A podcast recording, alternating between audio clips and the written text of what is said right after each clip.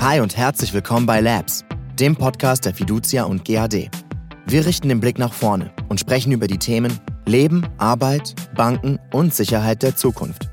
In dieser Folge geht es wieder einmal um künstliche Intelligenz. Kaum einer Technologie wird so viel Potenzial zugeschrieben wie der künstlichen Intelligenz.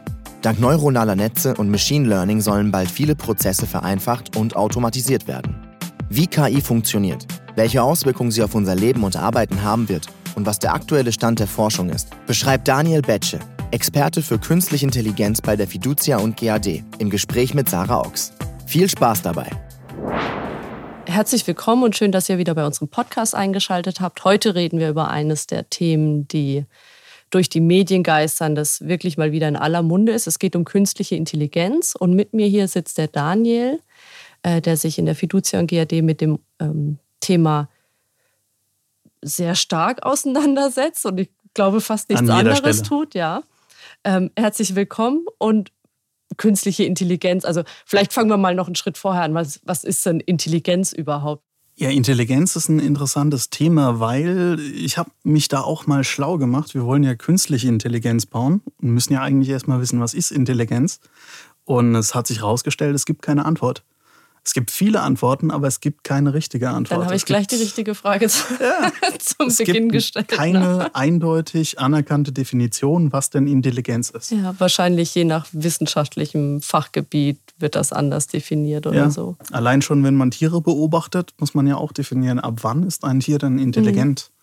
Und es gibt eigentlich keine richtige Definition. Deswegen können wir eigentlich auch nicht sagen, was künstliche Intelligenz so wirklich sein soll. Ist der Begriff dann irgendwie falsch oder subsumiert man darunter einfach ganz viele technische Dinge, die ähm, damit dann irgendwie was zu tun haben könnten? Eigentlich, nee, der Begriff ist schon richtig. Was man versucht damit auszudrücken, ist so die Mission von künstlicher Intelligenz. Und zwar alles zu können, was ein Mensch im Moment kann oder wo ein Mensch aktuell besser ist. Ist das schaffbar? Vielleicht. Das wissen wir nicht. Aber nicht nächstes Jahr wahrscheinlich. Auf jeden Fall nicht nächstes Jahr. Jetzt gibt es ja irgendwie verschiedene künstliche Intelligenzen so gefühlt, beziehungsweise wenn man irgendwie so ein Normalmensch ist, blickt man irgendwann nicht mehr durch, was ist jetzt der Unterschied zwischen KI und dann gibt es irgendwie Machine Learning und es gibt Deep Learning und es gibt schwache und starke KI und vielleicht haben die meisten noch nicht mal davon irgendwie was gehört. Kannst du uns erklären, was der Unterschied ist zwischen den ganzen Dingen? Gerne doch. Worüber es wir gerade hatten, war ja der Anspruch, eine KI so zu trainieren oder so schlau zu machen, dass es kann, was ein Mensch kann. Und äh, das ist dann in dem Sinne eine starke KI, dass sie Rückschlüsse ziehen kann, dass sie verschiedene Kompo oder verschiedene Themenfelder kombinieren kann, äh, ein Gedächtnis hat und sich selber daraus Schlüsse ziehen kann und auch Entscheidungen treffen kann. Und da sind wir noch sehr weit weg was wir heutzutage unter einfacher KI oder schwacher also, KI verstehen. Ich muss nochmal, würde das dann auch Interpretation zum Beispiel bedeuten? Interpretieren, ja, genau. Okay. Auch sowas wie Sarkasmus erkennen. Das ist auch also immer wieder so ein typisch Thema. Menschliches eigentlich, ja, ne? Genau. Ähm, ist das, also macht einem das nicht vielleicht eher Angst, wenn Maschinen sowas irgendwann können? Vielleicht, vielleicht helfen sie uns ja auch dadurch. Mhm. Vielleicht werden ja auch wir dadurch irgendwie mit den Maschinen verschmolzen. Da ist auch so die Theorie. So, so ein Cyborg. Wir sind heute eigentlich schon Cyborgs. Ja, das stimmt. Und zwar, das kam sogar von Elon Musk. Wir sind heute eigentlich schon Cyborgs, weil überleg mal, wann legst du dein Handy weg? Ich nenne es mein externes Gehirn. Siehst du? Ja. Wir sind heute schon Cyborgs. Wenn du dein Handy damit betrachtest, wir haben heute schon Zugriff auf alle Daten, alles Wissen der Welt. Wir sind heute schon eigentlich genau an dem Punkt, dass wir gar nicht mehr ohne Technologie zurechtkommen. Das stimmt. Vielleicht geht es in die Richtung weiter. Ich wollte es zum Beispiel sagen. persönlich auch nicht. Ja. Ähm, Digital Detox oder so würde niemals in Frage kommen für mich. ja, ich ähm, glaube für die wenigsten. Genau, und jetzt hatten wir noch äh, Machine und Deep Learning in den, in den Raum geworfen. Was hat es damit auf sich? Also Machine Learning ist eigentlich gemeint, äh, die, der Bereich von künstlicher Intelligenz, wo darauf basiert ist, dass wirklich die Maschine lernt. Mhm. Weil das wird auch oft falsch verstanden. Künstliche Intelligenz heißt nicht immer das, was gelernt wird, sondern das, was intelligent arbeiten soll. Es gibt schon lange Systeme, Expertensysteme, da gebe ich inhärent vorher mein Wissen rein. Das heißt, ich muss das nicht irgendwie aus Daten lernen, mhm. sondern ich gebe das als Mensch vor oder ich habe irgendwelche physikalischen Formeln oder ähnliches, die eingehalten werden müssen und kann damit auch ein System bauen, das intelligent handelt. Je nachdem, wie gerade die Situation ist. Mhm. Aber Was bedeutet denn dann intelligent? Das ist immer wieder bei der Frage am dass Anfang. Dass es sich ne? anpasst an die aber das ist etwas, Umstände. was ich je nach Technik oder je nach Produkt, das ich mit KI baue, bestimme ich. Ich möchte, dass du das tust und das wäre dann intelligent, wenn es das dann von selbst kann. Ich würde eher sagen, intelligent ist, wenn es dann reagiert auf seine Umwelt. Also je nachdem, mhm. wenn es auf mich reagiert, wenn Technologie auf mich reagiert, wenn ich mal schlechte Laune habe, dass es dann etwa ein anderes Licht anmacht zu Hause. Oder dass Alexa dir einen Witz erzählt oder sowas. Oder sowas. Ja. Will mich aufheitern. Er kennt so, der hat schlechte Laune, mhm. ich erzähle mal einen Witz, einfach so. Geht das heute schon? Nee, ne? Das geht heute schon, ja. ja. Ich kann mit, ich kann Gesichter erkennen, ich kann in den Gesichtern Emotionen erkennen. Also die neueste Alexa-Version hat das, glaube ich, sogar teilweise schon drin. Oh, Wahnsinn ähm, so ein Partnerersatz irgendwie vielleicht auch für ja. manche, ne? Sowas gibt es auch schon, äh, da habe ich auch schon Projekte gesehen, die haben sich tatsächlich irgendwie KIs gebaut, einfach mhm. nur, um jemanden zu haben, mit dem sie reden können. Oder ein Entwickler aus China hat jetzt letztens einen Chatbot, eine KI gebaut, um seine Freundin abzulenken, während er arbeitet. Weil er Angst hat, dass sie sonst was tut? Oder einfach, ist sie einfach weil er mal Ruhe haben wollte für eine Stunde. Ach so. Ach, sie, sie chattet praktisch Sie chattet mit ihm, mit ihm und in Wirklichkeit und antwortet der, der, Chatbot für ihn. Oh, wow. Das ist bestimmt der Renner auf dem Markt, wenn er das mal irgendwie in die Breite bringen würde oder so. Mhm. Ähm, ja, nicht schlecht.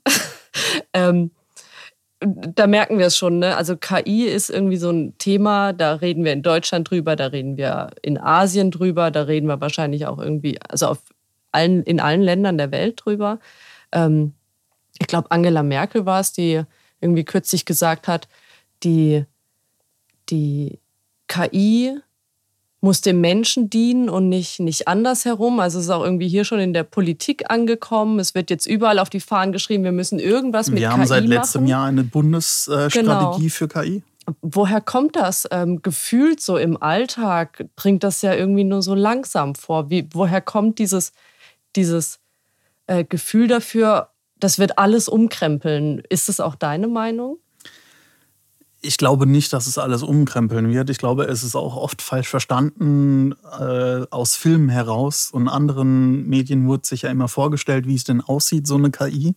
Und da kommt meistens eben diese starke KI, diese mhm die können für sich selber denken, die haben eigene Interessen und es werden Wenn man auch jetzt immer, so an iRobot und sowas denkt, ja. ne? Ja. Und da werden dann auch immer menschliche Züge mhm. dran eigentlich interpretiert, von wegen, der Roboter kann jetzt auch böse werden und sauer werden, kann ja. beleidigt sein. Und wir wissen ja gar nicht, ob die das können. Aber das ist irgendwie so der Trieb. Man sieht dann immer gleich dieses komplett Fertige. Mhm. Und das existiert ja gar nicht. Ähm, wir gehen ja gerade mit diesem, deswegen auch das Machine Learning und ja. Deep Learning.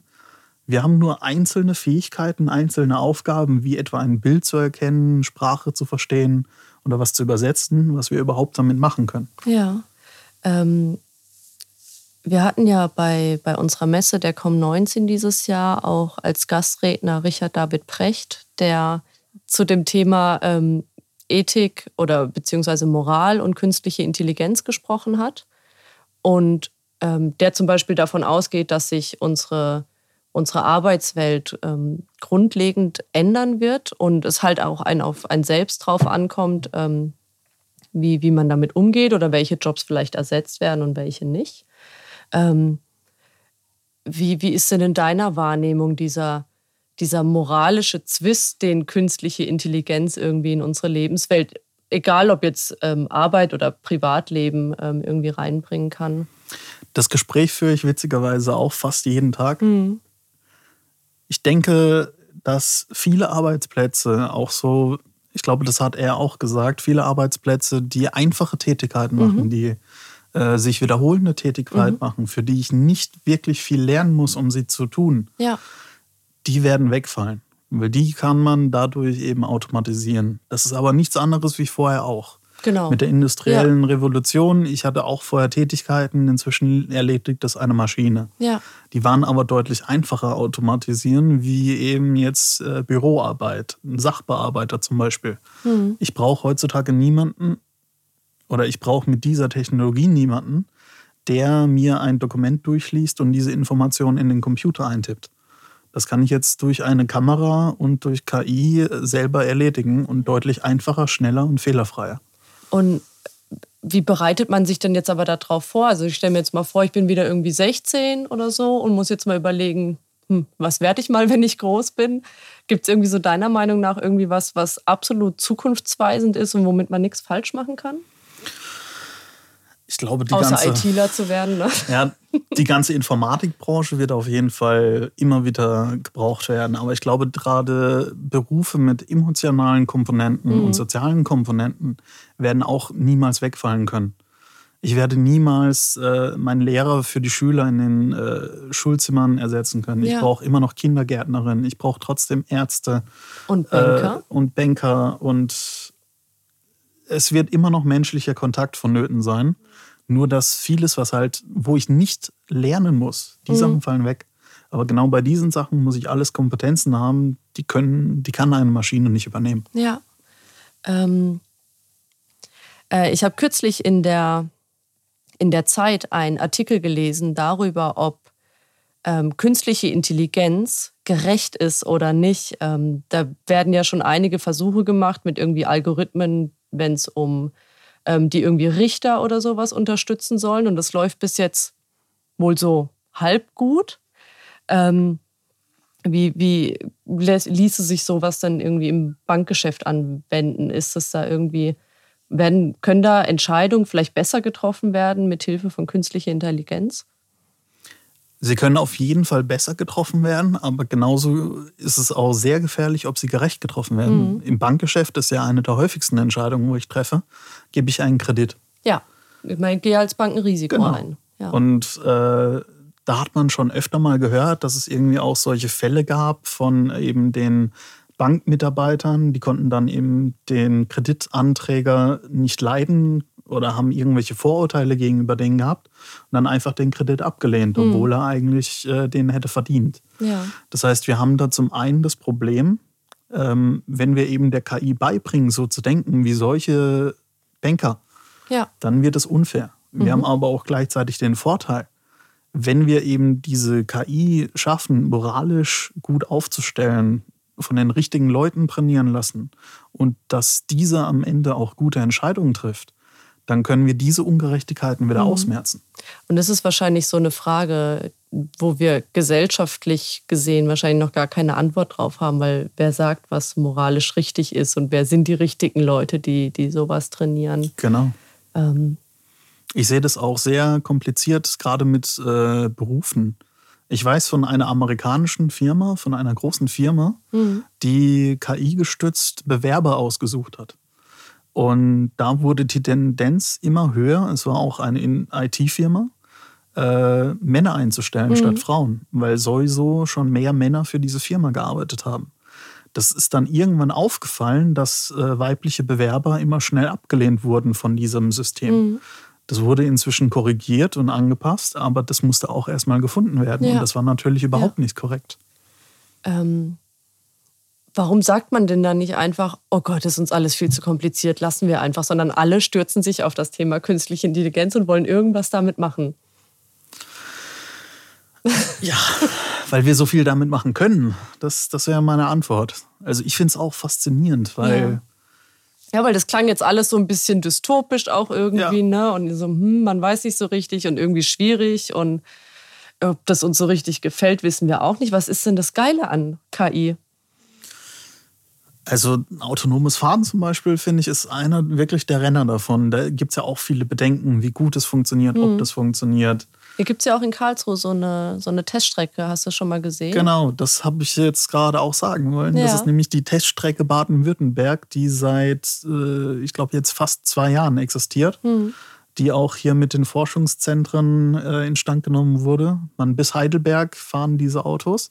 Man fährt eigentlich schon seit zwei Jahren neben autonomen Fahrzeugen hier und ja. viele Leute wissen das gar nicht. Ich habe gefühlt noch nie eins gesehen, die müsste man wahrscheinlich erkennen. Ne? Die erkennt man. Ja. Wenn man sie sieht, erkennt man sie. Ja, vielleicht, weil ich so wenig Auto fahre. Ja. Oder man vorher nicht drauf geachtet hat.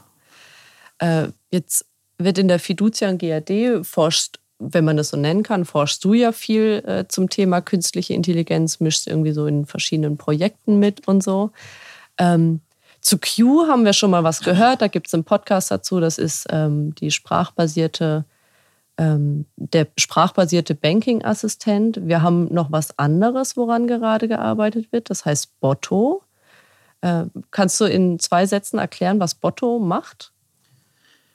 Botto ist ein Chatbot, der unsere Kundensupport-Mitarbeiter unterstützen soll. Er findet Fragen und an, oder er findet Antworten auf Fragen möglichst schnell in unseren Dokumenten, mhm. die Millionen von Seiten in Summe umfassen und kann genauso erkennen und schneller bearbeiten, welche Probleme denn der Banker hat, welche Probleme er gerade ähm, erlebt und schnell eine Antwort darauf finden und ist eben jederzeit verfügbar. Man muss nicht auf einen Anruf warten, ja. man muss nicht erst eine Mail hinschicken und eine Stunde warten oder länger, sondern man hat sofort seine Antwort und das gesamte Wissen von vielen, vielen äh, Kundensupport-Mitarbeitern auf einen Schlag. Und ist Botto auch fähig zu lernen? Botto lernt mit. Botto also bei muss mitlernen. jeder Frage, die gestellt wird, schlussfolgert er dann daraus irgendwas oder wie funktioniert Nicht das? Nicht bei jeder Frage. Bei jeder guten Frage, wir nehmen die Fragen mit auf und mhm. wir sortieren die Fragen, weil wir müssen überprüfen, was lernt Otto denn? Und genauso ja. wie in der Schule äh, darf ich ihm jetzt keinen Mist zeigen, ich muss ihm gute Sachen zeigen. Das ist so wie Elvis das in der Q-Podcast-Folge erklärt hat, dass er die künstliche Intelligenz trainiert und man sich das ein bisschen wie so Schubladen vorstellen sollte, ja. wo er die Fragen reintut und so weiter genau. und so fort. Und so funktioniert das dann auch bei Botto. Ist das immer so ein gleiches Schema? Und da sitzen dann wirklich Leute dahinter und trainieren diese KI händisch. Also sie, äh, sie suchen händisch die Daten aus, mhm. die der KI gegeben wird. Die KI selber trainiert ja automatisch. Das ja. ist der ganze Sinn dahinter. Ich gebe ihr nur die Fragen und die Antworten dazu. Mhm. Und sie sucht sich selber den Zusammenhang, wie sie von verschiedenen Fragen welche Antworten dann zurückliefern muss. Ja, das ist äh, spannend. Gibt es irgendwie schon eine Tendenz, wann das in den, in den Einsatz gehen soll? Oder arbeiten schon Banken damit? Wir haben aktuell sechs Banken, die damit arbeiten. Wir haben äh, bis Ende Juli 20 Banken, mhm. die das Ganze einsetzen. Und, Und wie ist da so die Resonanz bislang? Von gut bis mittelmäßig mhm. und sogar teilweise auch mal schlecht. Ja. Warum schlecht? Weil es eben noch jung ist. Es ist wie ein kleines Kind mhm. und er kann nicht alle Fragen beantworten. Und genau deswegen müssen wir immer mehr Leute draufbringen und mhm. immer mehr Antworten beibringen. Und er lernt dazu. Er wird immer besser. Das heißt, tendenziell kriegen wir dann auch die Rückmeldung, das hat letzte Woche nicht funktioniert und jetzt tut es. Ja, ist spannend.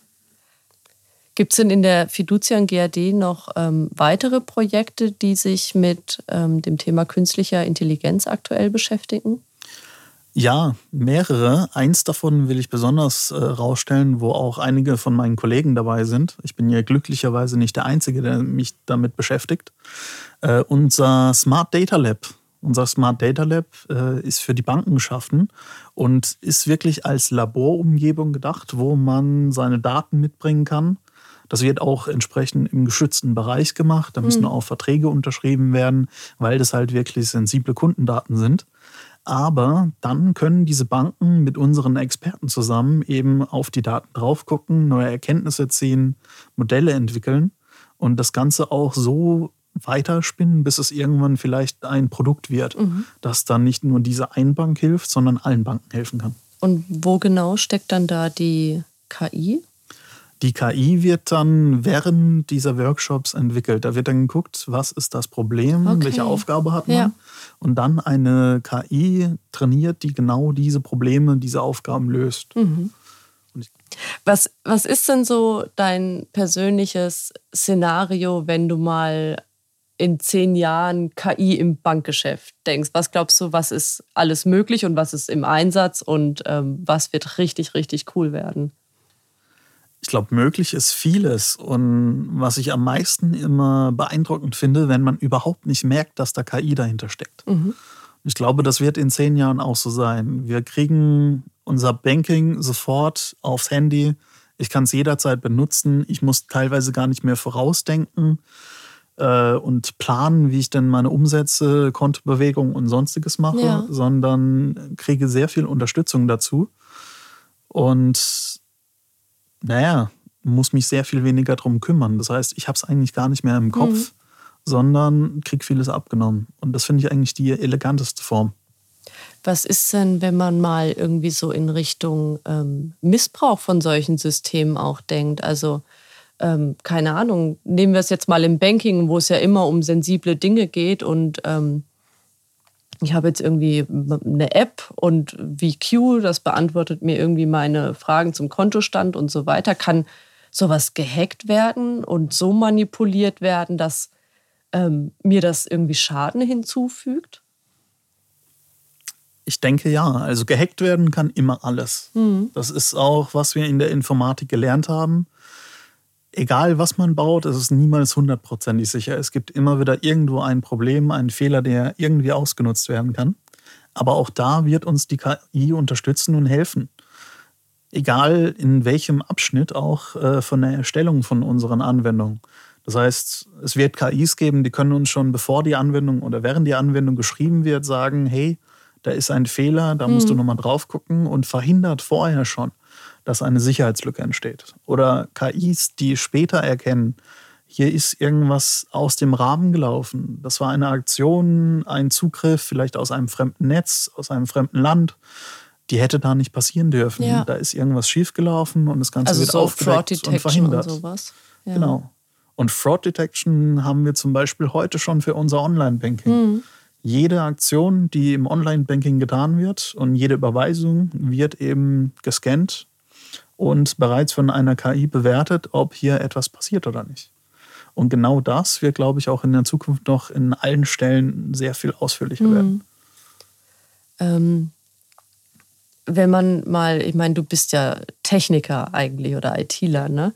Ähm, wie, wie, kann man sich denn eine, eine, künstliche Intelligenz vorstellen? Ist das auch einfach Code, der irgendwie runtergeschrieben wird? Oder wie sieht sowas aus, mal aus der technischen Brille gesehen? Es ist vor allem viel Mathematik, viele hm. Zahlen. Also oh, im Endeffekt ja, habe ich. Nichts für mich. Im Endeffekt habe ich ja natürlich eine ganze Menge Code, aber der äh, tatsächlich sehr wenig Code, der dazu geschrieben wird. Mhm. Aber dahinter stecken sehr viele Zahlen. Also bei einfachen, es gibt viele unterschiedliche Modelle, die heutzutage eingesetzt werden. Und das bekannteste, was man sieht, sind diese neuronalen Netze. Mhm. Diese neuronalen Netze sind wirklich nur äh, Kombinationen von Funktionen und äh, Zahlen. Und diesen Trainingsvorgang, der davor geht, da lernt dieses Netz auch nichts anderes wie ihre Gewichte, ihre mhm. Parameter. Mhm.